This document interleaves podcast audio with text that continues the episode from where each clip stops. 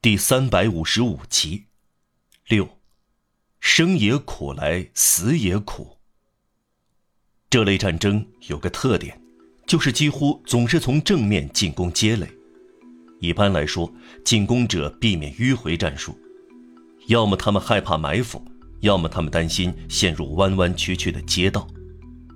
起义者的全部注意力于是放到大街垒一边，这一边显然时刻受到威胁，也必然是再次争夺的焦点。玛丽·约斯却想到小街垒，来到那里，小街垒空空荡荡的，只有在石堆中颤动的彩灯守卫着，而且蒙德图小巷、小丐帮街和天鹅街的交叉口也死寂一般。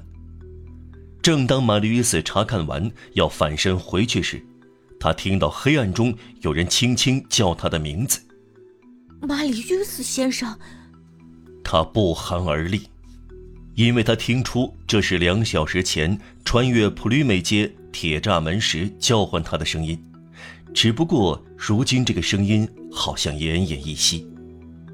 他环顾四周，看不到人。马吕伊斯以为是搞错了，是由于他的精神产生幻觉，加之于他周围激烈冲突的不同寻常的现实。他跨了一步。要走出街垒所处的偏僻凹角，马里约斯先生，那声音又叫了一次。这回他不再怀疑了，他听得很清楚。他四处张望，什么也看不到。在您的脚边，那声音说。他弯下身来，在黑暗中看到一团东西朝他爬过来。他匍匐在街道上，正是他在对他说话。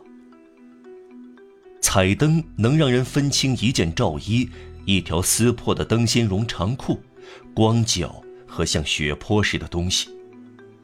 玛丽·与斯瞥见一颗苍白的头抬起来，对他说：“您不认识我了吗？”“不认识。”“艾布妮娜。”玛丽·与斯赶快弯下腰，确实是那个不幸的孩子，他穿着男人的衣服。“您怎么在这里？”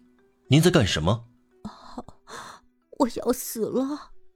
他对他说：“这些话和意外事件能唤醒心灵受压抑的人。”玛丽·约斯仿佛惊醒过来，叫道：“您受伤了？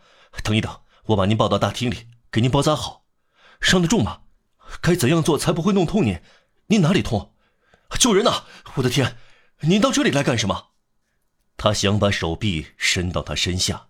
把他扶起来，在扶他的时候，他触到了他的手，他发出微弱的叫声。我我弄痛你了吗？玛丽·伊斯问。有点儿。可是我只碰到您的手。他把手举到玛丽·伊斯的眼前，玛丽·伊斯看到手中有个黑窟窿。您的手怎么了？他问。哦，手打穿了。打穿了，是的。被什么打穿的？被子弹打穿的。这怎么一回事？您看见一支枪瞄准了您吗？看见了，还看见一只手堵住了枪口。这是我的手。玛丽·伊斯颤抖了一下。真是疯了，可怜的孩子。还好，如果仅仅如此，倒没有什么。让我抱您到床上，给您包扎。一只手打穿不会死的，他喃喃地说：“子弹打穿了手，又从背部穿出去，用不着让我离开这里。我来告诉您怎样包扎我，好过一个外科医生。请坐在我旁边这块石头上。”他服从了，他把头搁在玛丽·与斯的膝盖上，不看着他，说道：“哦，真好。”真舒服，就这样，我不痛了。他沉默了一会儿，然后费力的转过脸，望着玛丽·约斯。您知道吗，玛丽·约斯先生？您进入那个花园，让我感到有点不舒服。这很愚蠢，因为是我给您指点那幢房子的。总之，我应该告诉您。像您这样一位年轻人，他打住了，脑子里无疑还有悲哀的过度话语，但都略过去了。他带着凄惨的微笑，又说：“您觉得我长得丑，是吗？”他继续说：“您看，您完了，现在谁也出不了街垒，是我把您引到这里来的。咦，您要死了，我指望这样。当我看到有人瞄准您，我就把手按在枪口上。啊真逗，这是因为……”我想死在您前面，我挨到子弹以后爬到这里，没有人看到我，把我抬走。我等待着您，我想，他难道不会来吗？哦，您要知道，我要掉衣，我疼死了。现在我好受了。您记得那天我到您房间里？照了您的镜子，还有那天我在林荫大道上遇见您，旁边还有女工，当时鸟儿唱得多欢。没有多久，您给了我五法郎，我对您说我不要您的钱，您至少捡回您的钱币吧。您并不富，我没有想到告诉您捡起来。那天太阳多好。不感到冷，您记得吗，玛丽约斯先生？哦，我多么幸福！大家都要死了。他看来失去理智，心情沉重而悲哀。他撕破的罩衣露出赤裸的胸部，他说话时把洞穿的手按在胸口，那里有另一个窟窿，不时涌出血来，就像木塞拔掉。酒喷出来一样。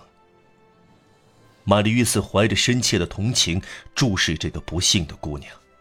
哦，又来了，我憋死了。他抓起罩衣咬住，他的腿在路面上便僵直了。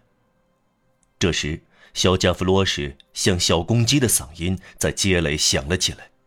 这孩子爬上桌子，装上子弹。快活地唱起当时流行的歌曲。一见拉法耶特，军警喊声不绝：“快逃命！快逃命！快逃命！”埃博妮娜抬起身来倾听，然后喃喃地说：“是他。”他转向玛丽·斯：“我的弟弟在哪里？不要让他看到我，他会责备我的。”“您的弟弟？”玛丽·斯问道。他又想起父亲嘱咐他要报答泰纳迪亚一家，心如刀绞。谁是您的弟弟？那个小家伙，唱歌的孩子吗？是的。马吕伊斯动了一下身子。哦，您别走，我拖不长的。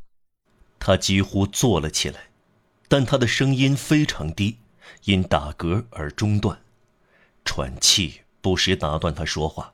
他尽可能将自己的脸挨近玛丽·约斯的脸，他以古怪的表情加上说：“听着，我不想同您开玩笑。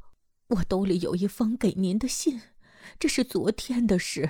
人家告诉我投到邮局里，我留了下来。我不想您收到信，但是待会儿咱们相会的时候，你也许会埋怨我。人死了还会见面啊。”不是吗？拿走你的信吧。他用冻穿的手痉挛地抓住玛丽·约斯的手，但他似乎不再感到疼痛。他把玛丽·约斯的手塞到他的罩衣的兜里。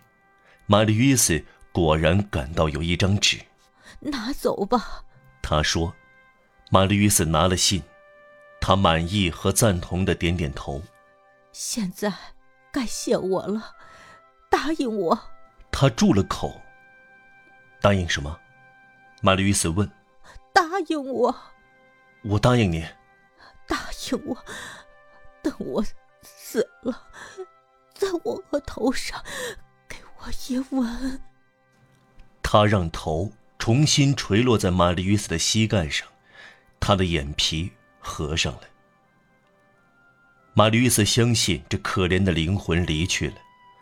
埃博妮娜。纹丝不动，正当马吕伊斯以为他永远睡着时，突然他慢慢睁开眼睛，眼里显出死亡的深渊，对他说话的声调柔和的，好像来自另一个世界。